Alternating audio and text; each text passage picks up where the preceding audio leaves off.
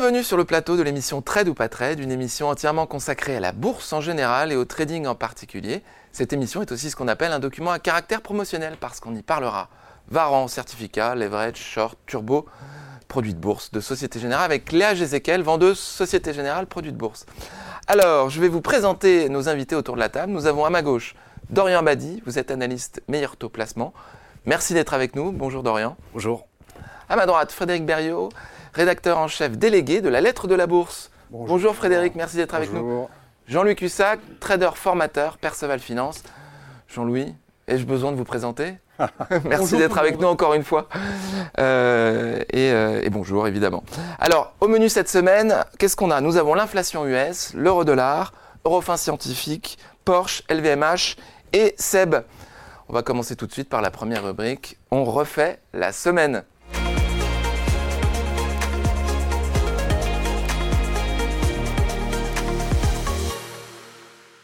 Refait la semaine. On va commencer avec Dorian. Dorian Badi, vous, avez, euh, vous êtes intéressé sur les dernières semaines sur l'inflation US. Un gros, vaste sujet, un gros sujet. L'inflation US, plus largement les, euh, perspectives pour l'année prochaine, puisqu'elle euh, elle a été déterminante, cette fameuse inflation, au cours des dernières années, singulièrement depuis le Covid, la guerre en Ukraine, la spéculation qui s'en est suivie. En fait, on le voit sur le graphique ici, donc en rouge, on a l'inflation américaine depuis euh, janvier 2013, avec évidemment cet énorme pic qui a suivi euh, le Covid, l'Ukraine, la spéculation. Et depuis 2022, une très forte décrue, un très fort ralentissement. Ça a été crucial pour les marchés, vous le savez bien. Alors pour le résumer très simplement, en fait, à chaque fois que les derniers chiffres indiquaient un ralentissement de l'inflation, que ce soit côté américain ou côté européen, les investisseurs tablaient sur un statu quo au niveau des taux des banques centrales, voire sur une baisse pour 2024, et ça faisait monter les actions. Et inversement, lorsqu'on avait une accélération de, euh, l'inflation. Je résume ça évidemment un, peu, simplement, mais c'est l'idée générale. Ce qui est important en cette fin d'année, c'est l'heure des bilans et des prévisions pour 2024, euh, c'est qu'on pourrait un petit peu changer de grille de lecture. L'inflation a été le chiffre le plus observé, le plus analysé chaque mois euh, par les investisseurs. Désormais, ça pourrait être la croissance. Il y a eu, au cours des derniers mois, le débat assez traditionnel entre le ralentissement, enfin l'atterrissage en douceur, je devrais dire, le soft landing, ou l'atterrissage brutal de l'économie. Euh, pour le résumer, les investisseurs, le consensus de marché, estiment que la guerre contre l'inflation est pratiquement terminée et maintenant le débat se décale sur celui de la croissance. Les prévisions les plus pessimistes tablent notamment sur une récession en zone euro. Donc le marché s'attend à ce que les banques centrales baissent leurs taux au second semestre 2024. C'est pour acquis la baisse des taux euh, des banques centrales au deuxième semestre, c'est ça? Quel est le, Globalement, c'est ça. Si on résume un petit peu les perspectives à la fois sur euh, la BCE et la Fed, les plus optimistes tablent sur euh, juillet, les plus pessimistes, c'est euh, l'essentiel du marché, on va dire, s'attend plutôt à ce que ce soit à l'automne, euh, voire à l'hiver 2024. Après, donc, une phase de maintien élevé des taux, ce qui a déjà été annoncé à la fois par la garde et par Powell, côté européen et côté américain. Le débat, c'est de savoir jusqu'à quel point ça va ralentir la croissance économique. Chez Meilleur Taux Placement, euh, Marc Fiorentino évoque souvent le scénario de grand ralentissement. C'est-à-dire qu'après l'atterrissage de l'économie, il n'y aurait plus de rebond. Euh, d'autant qu'on sort d'une phase de croissance importante post-Covid. Donc désormais, avec ces taux maintenus artificiellement très élevés, on craint à la fois l'arrentissement, voire la récession. Donc ces chiffres de PIB et de consommation pourraient passer au premier plan, alors qu'ils étaient jusqu'à présent masqués par ceux de l'inflation euh, tout au long de ces deux à trois dernières années. C'est déterminant comme grille de lecture parce que vraiment elle pourrait être cruciale euh, pour 2024 et pour les, euh, les porteurs en action. C'est intéressant parce que graphiquement sur le, graphe, sur le, la ligne rouge hein, qu'on voit, on voit que les plus bas de l'inflation atteints récemment aux alentours de 3%, c'était des plus hauts en 2017-2018. Donc on était euh, quand même est arrivé à des niveaux qui étaient euh, relativement acceptables euh, il y a 5-6 ans.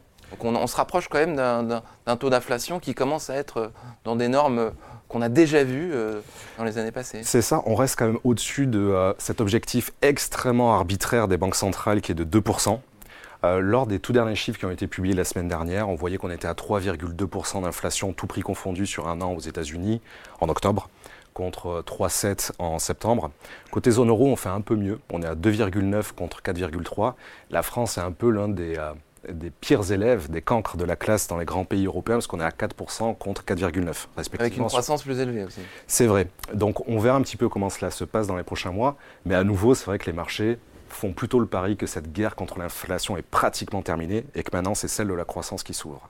Alors, quelles sont les implications, Jean-Luc Vous vouliez parler de l'euro-dollar parce que ça vous a intéressé. Quels sont les liens entre l'inflation et l'euro-dollar Sur l'euro-dollar, il y a plusieurs choses. Alors, sur le plan technique déjà, on surveillait ces derniers temps 1,0770 franchi. Euh, le niveau a été franchi très violemment euh, sur euh, la statistique du CPI pour 0,1%. On est passé de j'en veux pas à j'en veux. Mais c'est très les, enjeux, je pense, autour de, l'euro-dollar, et pas que sur l'euro-dollar, mais sont très spéculatifs. Il est difficile de se projeter. Euh, alors, entre dynamique de l'économie américaine qui est plus forte que celle euh, de l'Europe, euh, des taux, les taux. Alors, en effet, la question, c'est pas s'ils vont baisser, c'est quand ils vont baisser et la vitesse de baisse. Alors, pour l'instant, on anticipe que aux États-Unis, ils vont baisser plus tôt qu'en Europe, donc peut-être plus vite. Et c'est pour ça que le dollar en a souffert et que l'euro a remonté, donc euh, a rebondi euh, extrêmement violemment euh, ces derniers temps. Mais c'est vrai que là, on nous dit, avec les, dernières minutes de la Fed, que les taux vont rester hauts assez longtemps. Du coup, le dollar a rebondi. Enfin, vous voyez, on, réagit à, l'instantanéité. Il est difficile de se projeter dans des politiques monétaires suffisamment précises pour avoir euh, une régularité sur les marchés, que ce soit sur les actions, mais aussi donc sur l'euro-dollar, qui fait des, écarts extrêmement violemment. Euh, on passe de 1,07 à 1,09 et, 1,0950 avec euh, des, des, vitesses qui sont anormales quelque part. Voyez Donc des décalages de prix, pas de brassage d'intérêt, même pas le temps. Donc, euh, à un moment donné, si vous voulez, sur des statistiques, il faut bien voir ça comme ça. Ce sont des algos souvent qui font des, fourchettes de prix, c'est qui est normal. Et l'algo ben, retire l'offre et achète, mais avant d'acheter, il retire son offre, c'est normal. Et du coup, il enfonce des portes ouvertes et euh, c'est extrêmement violent. Ce que vous êtes en train d'exprimer, c'est qu'on a quand même une absence de, tendance claire à moyen terme et qu'on réagit uniquement sur le court terme à la faveur de statistiques ponctuelles. En fait, on a, on a, on, voit sur le graphique, on a eu une tendance là tous ces derniers, ces derniers temps, mais cette tendance, si vous voulez, il y a eu euh, un manque de, vitesse au départ, très peu d'échanges, on passait des heures à ne rien faire. Si vous voulez, le, graphique masque de longs moments où il ne se passe rien, et la violence de là haut, sauf ce, fameux, cette fameuse journée-là où euh, le, a, décalé extrêmement violemment. Bon, derrière, ça a poursuivi. Depuis, ça rebaisse un petit peu. Euh, on peut toujours avoir des stratégies basées sur le fait qu'on peut retourner, par exemple, vers un 10-30. Euh, mais à cause de cet environnement d'anticipation, justement, de, euh, des taux, etc., c'est pas du tout évident. il n'y a rien. Euh, alors que moi, souvent, si vous voulez, je suis hyper directionnel. Je dis voilà, j'achète systématiquement.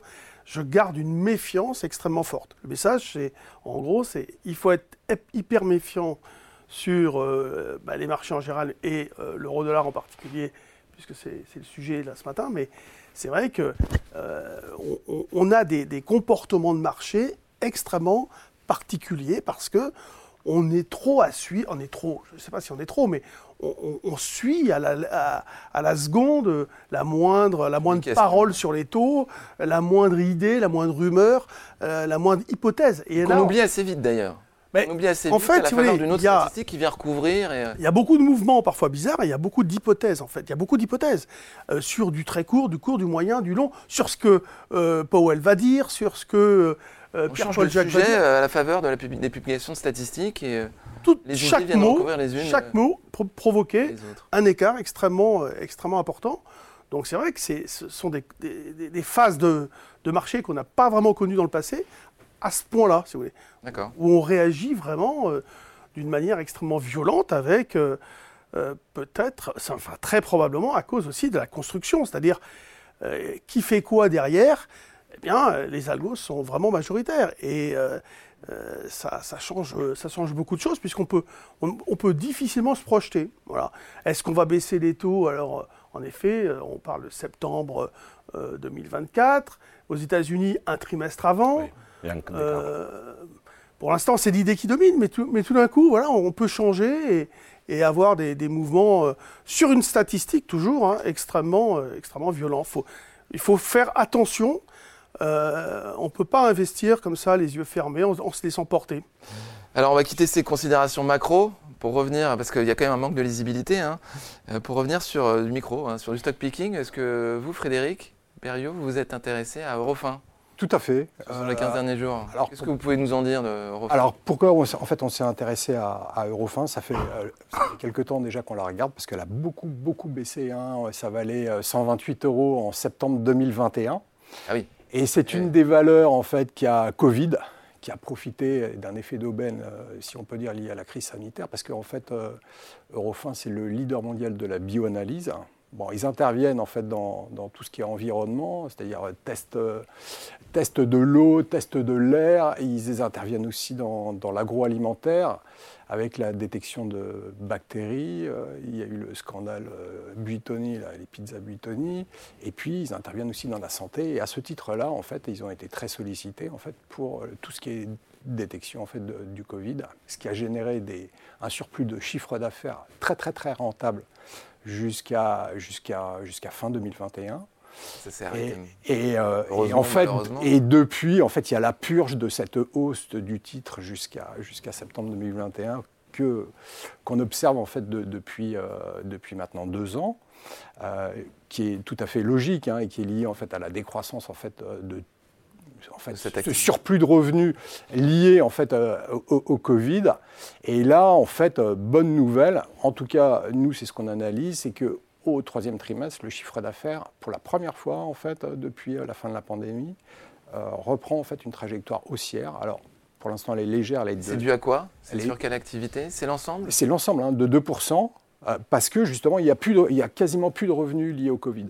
D'accord. Donc, on repart sur le business model traditionnel. Voilà. Et il faut ça. Donc là, pour l'instant, la croissance, elle est assez modeste encore. Hein, elle est de, de 2%. Mais si on regarde en fait justement hors Covid, c'est-à-dire tout ce qui est euh, core business, ça monte de 7%. Et donc, nous, on pense que ça y est, c'est une inversion de tendance. Ça, va accélérer, en fait, au, troisième, au dernier trimestre, dans un contexte, bah, on l'a dit, hein, de forte incertitude conjoncturelle. Et je pense qu'en en fait, euh, ils vont retrouver, en fait, une, des, des hausses de profit à partir de 2024. Et c'est pas très cher par rapport au ratio historique. graphiquement euh, Et donc, nous, à 46 euros, en fait, on l'a acheté, on l'a recommandé bah, à l'achat. Ça vaut 51, et, mais il y, a tellement, ça a tellement perdu que je pense qu'il y a encore un potentiel de rebond. 46, 128, c'est quand même. vous avez attendu longtemps est-ce que, est-ce que, non, non, non, non, non, non, Honnêtement, on a fait par palier. Euh, visiblement, ça se passe bien. Euh, juste une question. Le rebond sur les 46 là qu'on voit graphiquement, est-ce que ça correspond à la publication des résultats et notamment la divulgation d'un chiffre d'affaires en hausse, de nouveau en hausse Est-ce que c'est concomitant? Alors en, fait, ça a euh, été le, anticipé par le marché? Alors le, non, parce que justement le jour où c'est tombé, en fait, moi j'étais étonné parce que le marché, le titre n'a pas réagi. Je me suis dit, c'est bizarre, ça ne réagit pas. Il y a quand même plus d'eux, et puis un retournement de, de tendance. Et en fait, ça, s'est fait après, euh, ça s'est fait quelques jours après, en fait. C'est intéressant. Voilà. Euh, parfait. Merci beaucoup, Frédéric. On va passer maintenant à la rubrique Le Zoom sur.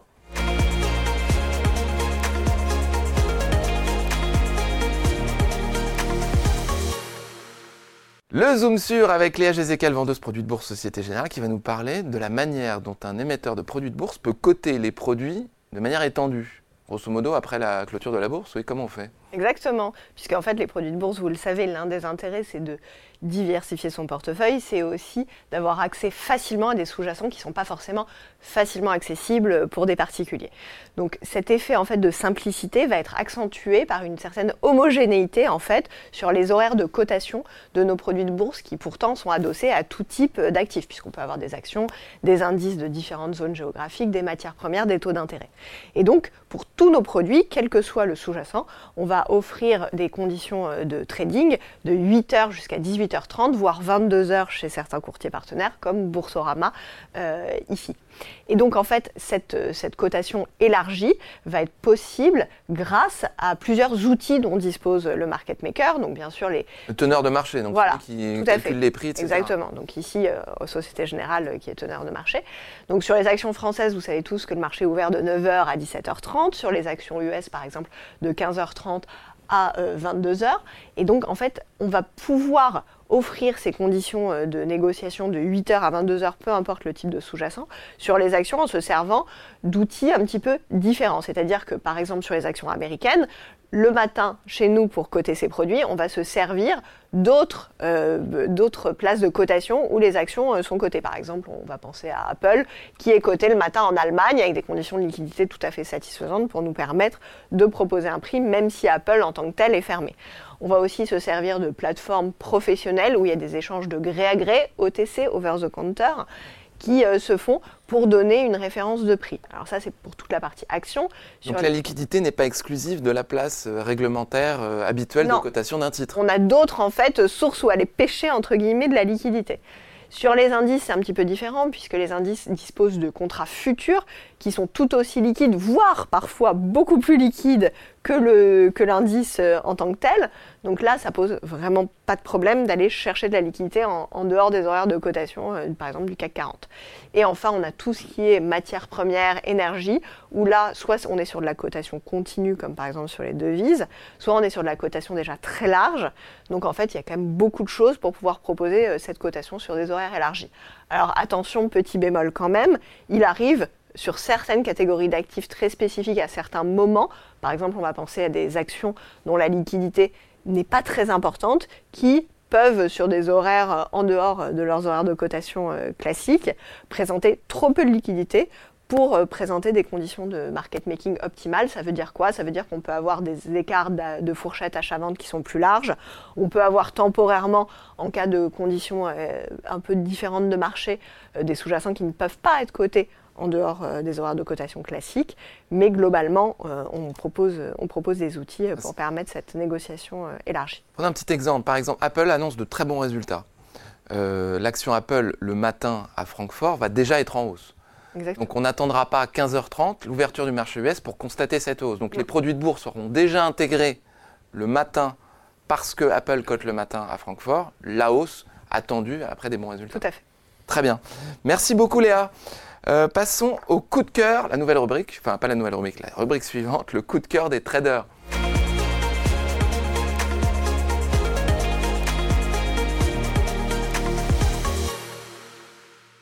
Le coup de cœur des traders, vous connaissez le principe, chacun de nos invités hein, euh, qui ont la gentillesse de venir parmi nous auront, aura 60, chacun aura 60 secondes pour euh, pitcher, pour vendre son scénario d'investissement aux deux autres présents autour de sa table. Charge à eux de déterminer s'il y a trade ou pas trade.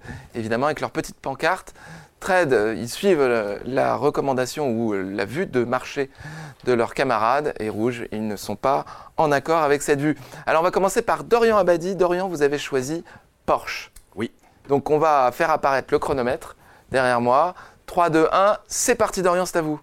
Porsche, une entreprise évidemment euh, exceptionnelle qui a été introduite en bourse par euh, Volkswagen fin septembre, début octobre 2022. C'était l'une des euh, principales IPO européennes de l'année.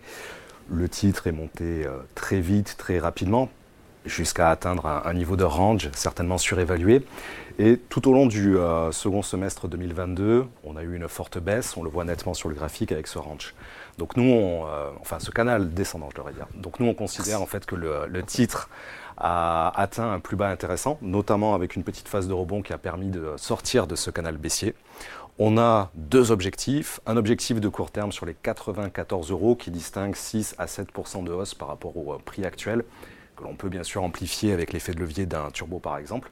Et sur le long terme, donc nous on, l'a prise euh, en portefeuille chez Meilleur Taux Placement, ce sont les 117 euros qui nous intéressent. C'est un niveau qui a été atteint en euh, juin dernier, c'est 30 à 32% de hausse et le stop sous les récents plus bas des dernières semaines. Parfaitement respecté, un timing parfaitement respecté. Dorian, merci beaucoup. Alors Jean-Louis et Frédéric, quel est votre avis sur ce scénario d'investissement? Le monde est d'accord. Moi, vous savez, quand tout le monde est d'accord, je suis un peu triste parce qu'il n'y a pas forcément de débat. Jean-Louis Un bémol. En fait, euh, il y a euh, une figure caractéristique qui est l'épaule tête-épaule inversée, c'est-à-dire vous avez Ah oui. début octobre, vous voyez, vous avez un point bas, ça remonte. Vous avez la tête qui est formée donc par la baisse de fin octobre et la reprise de début novembre. Et ensuite, vous avez à nouveau une baisse, ça veut dire une nouvelle épaule et ça remonte. Là, vous avez ce qu'on appelle une ligne de coût euh, autour de 92, 93 euros. Dans la théorie, c'est au-dessus de cette ligne qu'il faut déclencher ces achats avec euh, l'idée d'aller chercher un niveau euh, de prix de la hauteur de la tête. D'accord? Donc ça voudrait dire ici 101, c'est ça? 102, ce que nous a tracé d'ailleurs ce, qui est, ce, qui est, ce, qui est, vraiment grosse résistance. Nous, là, 190, 102. Donc euh, c'est voilà, c'est vraiment une, figure caractéristique. Donc euh, il faut l'exploiter. Qu'est-ce qui viendrait invalider ce scénario? Euh, Techniquement Ah, techniquement Techniquement bah, Techniquement, déjà, le cassure de l'épaule, ce serait pas terrible. Mm. Et ensuite, la tête. Mm. Frédéric, qu'est-ce que vous en pensez? Vous êtes plutôt analyse fondamentale oui, oui, mais euh, moi je suis tout à fait d'accord avec euh, ce qui a été dit. Nous, on en a en portefeuille. On en a eu euh, dès l'introduction et en fait, on a allégé effectivement sur les, au-dessus de, de, 110, 115. Voilà, bon, c'est une très belle entreprise, hein. pas aussi rentable que Ferrari, on va dire, mais, mais bon, voilà. Vous avez une préférence pour Maranello, visiblement hein? Non, non, bah, moi, si, si j'ai les deux voitures, ça me va. Hein. Très Ferrari, une Porsche, ça me va. Quoi. Moi aussi. Moi aussi. Merci beaucoup, euh, messieurs. Ah, pas de droit de réponse, tout le monde est d'accord Non, mais l'invalidation du scénario, vous vouliez préciser peut-être euh, en plus? Ça revient à dire la même chose, ce serait le retour dans le canal descendant. Moi, ce qui m'intéresse aussi sur le long terme, d'un point de vue plus fondamental, ce sont les, perspectives extraordinaires en termes de marge et de croissance des revenus que, euh, que, dégage, enfin, que dégagerait l'entreprise selon sa direction. donc là, il y a vraiment un point bas à exploiter, peut-être plus à long qu'à court terme. Mais globalement, oui, je rejoins tout ce qui a été dit. Très bien, donc deux objectifs, 102 et 117. Ils ont non, 94, 117. Court terme 94, long terme 117. Aujourd'hui, on est à 88. 102, c'était l'objectif de Jean-Louis, pardonnez-moi. Oui, oui, Si on franchit la, ligne, de, coup. Voilà. Très bien, c'est noté. Alors, deuxième coup de cœur des traders avec Jean-Louis Cussac. Vous avez décidé de nous parler en 60 secondes de LVMH. On va mettre le chronomètre derrière moi et on va y aller dans quelques instants. 3, 2, 1, c'est parti Jean-Louis, c'est à vous. Alors LVMH, 10,80% du CAC 40, donc elle est euh, incontournable. Euh, l'idée, euh, c'est si je crois à la hausse des marchés, LVMH ayant beaucoup baissé, Bernard Arnault continuant ses achats, on le voit bien dans les déclarations achats de dirigeants, on peut chercher un point d'entrée. Le point d'entrée, ça serait 660-680, cette zone sur repli, on n'est pas, pas pressé. Hein. Euh, et euh, la deuxième donc, possibilité, c'est si on ne croit pas trop au marché et si on a un petit peu de, méfiance, on s'aperçoit que depuis quelque temps, euh, l'écart entre la performance de LVMH et celle du CAC est profitable au CAC, mais historiquement, ça se rapproche, et notamment dans les phases de hausse, euh, bon, là, vous voyez, par exemple, euh, au plus bas et, sur la baisse du CAC, il y avait un écart plus, un, petit peu plus important qu'aujourd'hui. Et donc, c'est un niveau, euh, c'est quelque chose à surveiller. C'est-à-dire achat LVMH, vente CAC 40 mmh, éventuellement. Merci Jean-Louis. Vous avez un petit peu dépassé. Merci beaucoup Jean-Louis. Alors, messieurs, Dorian, Frédéric, trade ou pas trade? Tout le monde est d'accord, encore une fois. C'est formidable. C'est formidable aujourd'hui. C'est le consensus. Dorian c'est clair qu'après la forte baisse sur le secteur du luxe des derniers mois, il y a quelque chose d'intéressant à faire sur LVMH. Peut-être un propos un peu plus patrimonial, c'est que c'est le type de très belles valeurs comme Air Liquide sur lesquelles on peut réaliser ce qu'on appelle les versements programmés, c'est-à-dire à intervalles réguliers, tous les mois ou tous les trimestres, intervenir, acheter, renforcer ce genre de ligne, euh, de sorte à lisser le point d'entrée sur le long terme, en particulier si on craint de rentrer un peu trop haut sur ce type de titre. Air Liquide singulièrement, parce qu'on est déjà sur un plus haut historique. LVMH, dans une moindre mesure, parce qu'il y a eu cette baisse ces derniers temps. Mais oui, ce sont des valeurs incontournables dans un portefeuille bien diversifié. Donc, euh, Je suis assez surpris par cette décorrélation du CAC et de LVMH sur euh, finalement. Ah de trois mois, c'est quand même assez criant sur le graphique. On sent la Chine derrière, surtout le ralentissement ah des ventes. Il y a quand même des raisons. Frédéric LVMH, moi je suis tout à fait d'accord avec ce qui a été dit. Hein. C'est un, dossier incontournable. Les yeux fermés 70 marques de luxe Donc c'est un, profil très diversifié, donc en même temps défensif. Et effectivement, comme l'a dit Jean-Louis, si on est positif sur, le marché, il faut acheter LVMH. Quoi. LVMH, combien de dividendes? Oh, pas grand-chose. c'est 1,5%, un truc comme ça. Quelque chose comme ça, En fait, LVMH, elle, passe par une phase de normalisation de sa croissance, puisqu'il y a eu vraiment, euh, post-Covid, une explosion. Et euh, elle est euh, un petit peu dégradée donc par les analystes. Il y a eu encore des notes qui sont sorties ces, derniers jours, neutres. Allégé, non, ça, non, ah non, neutre, non, neutre. Non, pas allégé quand même, mais neutre. Donc, euh, c'est peut-être un petit peu fort. Et euh, donc, euh, profiter de cette faiblesse en cours, et peut-être à venir encore, hein, c'est possible que. C'est pour ça qu'il n'y a, pas forcément de, market timing. c'est aussi pour ça que vous êtes sur repli. Vous êtes sur un achat. Oui, sur repli. Alors après, il y avait l'extension au-dessus de 735 qui peut déclencher une, une dynamique sur le graphique précédent. Euh, j'avais donné ce repère, mais en fait, faut vrai, voilà. Mais euh, bon, ça semble dans, si le marché continue de piétiner, ça semble peu probable euh, que, les que, la valeur, si vous voulez, poursuive comme ça vers les 772. C'est pas un scénario numéro un à court, à court terme en tout cas. Donc, on, on devrait pouvoir avec ce marché qui hésite euh, ce news flow un peu euh, euh, moyen, profiter d'un petit trou d'air pour, pour rentrer sur la valeur. Merci beaucoup Jean-Louis. On passe à Frédéric Berriot. Seb. Sur Seb. Ouais. Seb. Oui, Seb. Tout à fait. Seb. Oui. Seb. Très bien. tout le monde connaît Seb. oui, attendez, attendez, attendez. On va mettre le chronomètre. N'allez pas trop vite.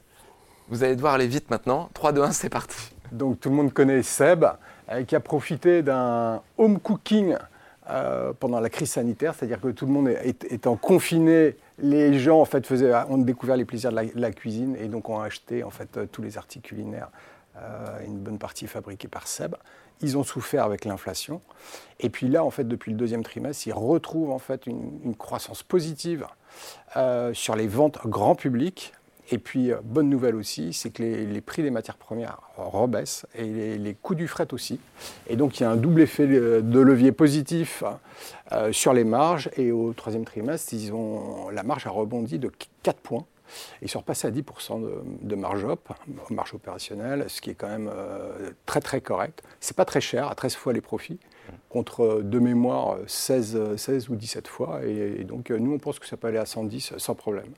Très bien, merci beaucoup euh, Frédéric. Alors messieurs, trade ou pas trade Je vois que Dorian consulte le graphique pour savoir ce qu'il va Allez, je serai plus mitigé. Statuer, plus mitigé. Alors mitigé ici. Faire un peu de... Euh, Allez, un petit peu de débat. Euh, commençons par vous, pardon. Plus sérieusement, c'est parce que je connais mal l'action. Et quand je connais mal une action, j'évite de m'engager dessus. Je pense que c'est du bon sens qui vaut mieux. Du bon sens. Très honnêtement. Après, pour rejoindre ce que disait Frédéric, c'est vrai que les arguments fondamentaux sont intéressants. Le niveau visé est relativement proche. Ce qu'on nous demande, hein, c'est d'avoir du, court terme dans, cette rubrique-là. Donc oui, le niveau me paraît réaliste, pourquoi pas. Sur du long terme, je serais beaucoup plus méfiant.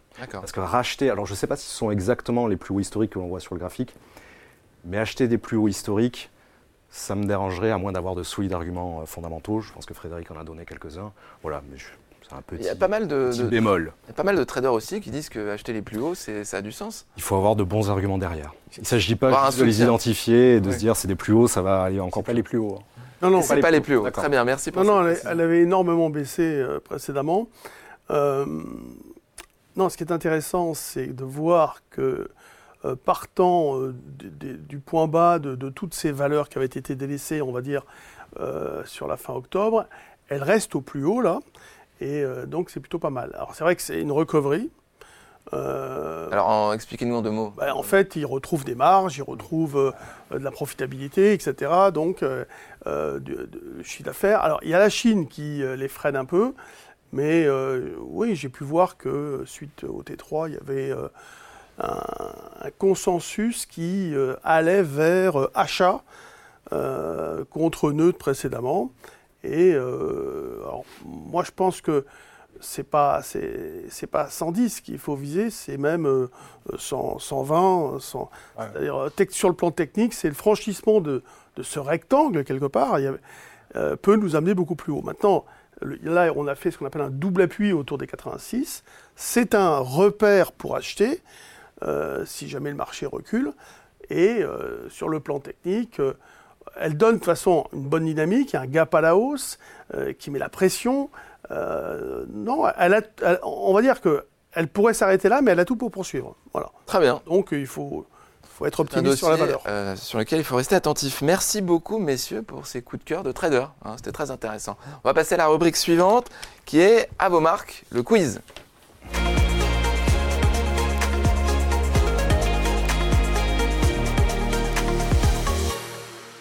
Rubrique à vos marques, le quiz de fin d'émission, animé par Léa Gézéquel, vendeuse produits de bourse Société Générale, avec cette semaine les taux d'intérêt. Ah. Exactement, je, sens que ça va être des non spécialistes des taux. J'ai l'impression. Actuaire, moi. Ah ben non, Dorian. Monsieur n'est pas actuaire.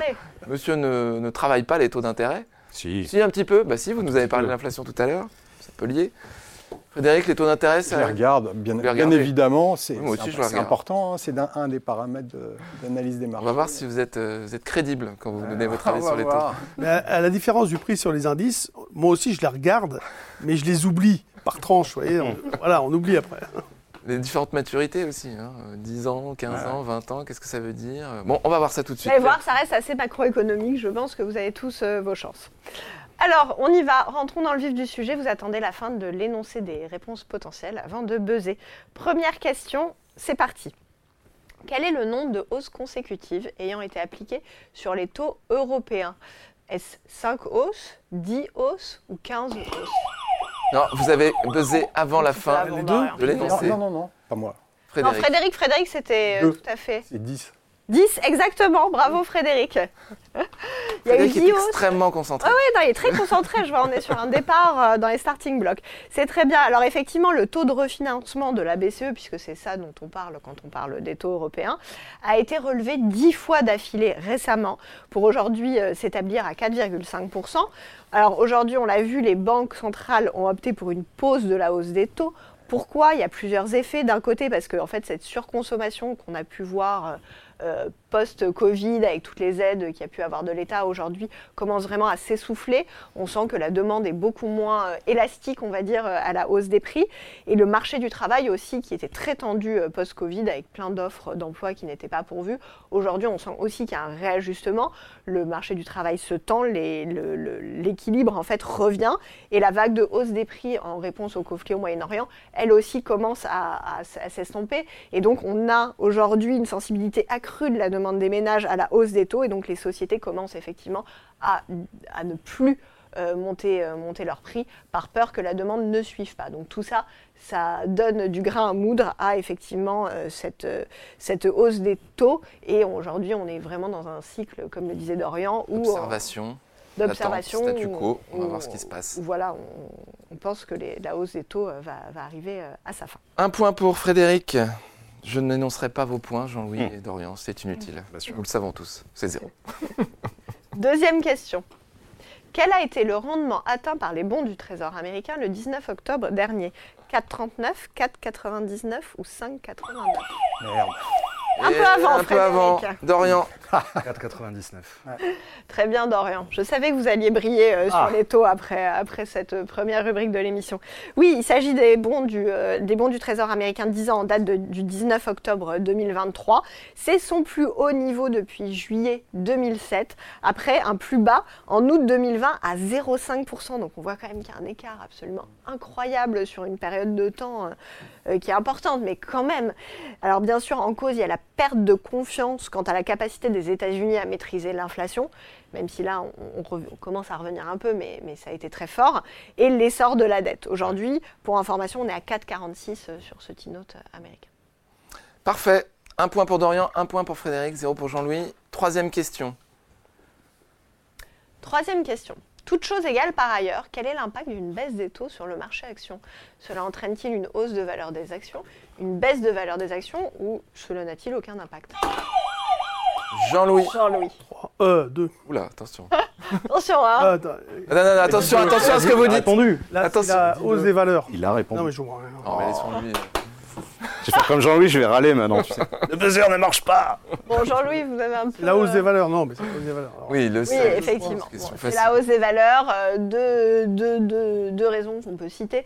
Tout d'abord, un arbitrage, c'est-à-dire que quand les taux sont plus bas, on peut se dire que s'il y a plus d'intérêt à aller sur les actions, contrairement à un marché où finalement l'obligataire euh, donne des bons rendements et on peut avoir ce qu'on appelle un flight to quality.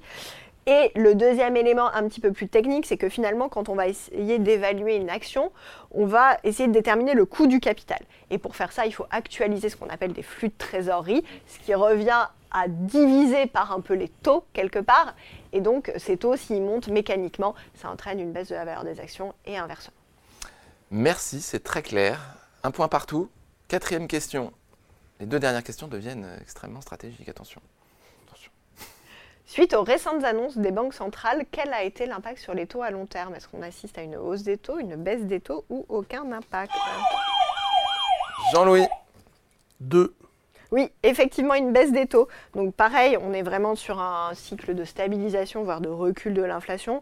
Même si Jérôme Powell a indiqué qu'il n'hésiterait pas encore à mmh. relever les taux euh, si c'était nécessaire pour quand même garder un petit peu de, de grippe euh, sur les marchés, le marché pense clairement quand même qu'on est dans une phase de stagnation, voire de diminution de l'inflation, et que les banques centrales n'hésiteront plus dans quelques temps court, moyen terme, à rebaisser les taux, ce qui entraîne des taux à long terme qui, s'assouplissent. Deux points pour Jean-Louis, un point pour Frédéric, un point pour Dorian. Ce questionnaire, ce quiz se transforme un peu en concours de rapidité. Oui, attention. Ça. Chacun est très concentré, la main sur le buzzer. On a des techniques différentes d'appui. C'est vraiment, euh, vraiment très intéressant à voir. Dernière question. Dernière question. Puis-je m'exposer au taux d'intérêt via des produits de bourse? Ah, j'attendais oui ou non. moi aussi. Oh, pardon, excusez-moi. Ah oui, oui. Effectivement, celle-là est un peu. Bon, allez. Oui. Oui, allez Dorian, je, vous l'accorde. Avec attention, je vais réagir de manière un, piège. Hein. Il y a un piège. Hein. Il y a un piège. Effectivement, Thibault, merci de, me tendre cette euh, jolie perche. Il y a un piège puisque les produits de bourse vous permettent d'être exposés au taux d'intérêt, mais attention, vous n'achetez jamais. Donc, avec les produits de bourse, vous pouvez investir sur des turbos ou des leverage short. Vous n'achèterez jamais un turbo ou un leverage short sur le taux d'intérêt, taux euh, au sens du pourcentage. Vous pouvez investir avec ce qu'on appelle des contrats futurs sur les taux d'intérêt. Et le piège, entre guillemets, euh, potentiel sur ces produits, si on les connaît mal, c'est que les contrats futurs varie à l'inverse du taux d'intérêt. Comme une obligation. Comme une obligation, voilà, toujours cette histoire d'actualisation. Et donc, si jamais on pense que les taux vont monter, ça va entraîner une baisse du contrat futur et inversement. Donc attention quand vous prenez position, si vous prenez position à la hausse sur le taux pourcentage euh, d'un taux d'intérêt, bien choisir un produit qui va être à la baisse sur le futur. Donc un put ou un short. Victoire ex aequo de Dorian et de Jean-Louis. Mes félicitations, messieurs. Merci, monsieur. Ça vient du fond du cœur. Frédéric, vous ferez mieux la prochaine fois. Vous étiez ah. parti vraiment euh, en tête, hein, fort, très concentré. et puis après, c'est le drame.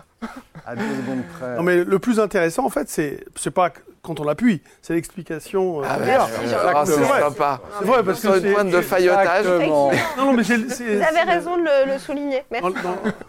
C'est le, le, plus sympa. Merci beaucoup, messieurs. Merci Dorian Abadi. Merci Jean-Luc Hussac. Merci Frédéric Berriot. Merci Léa Jézéquel. Et rendez-vous la prochaine fois avec un spécial rallye de fin d'année. Et on en parlera. Merci à vous. Si vous aimez cette vidéo, bah, dites-le sur les réseaux sociaux. Merci à vous. À la prochaine fois.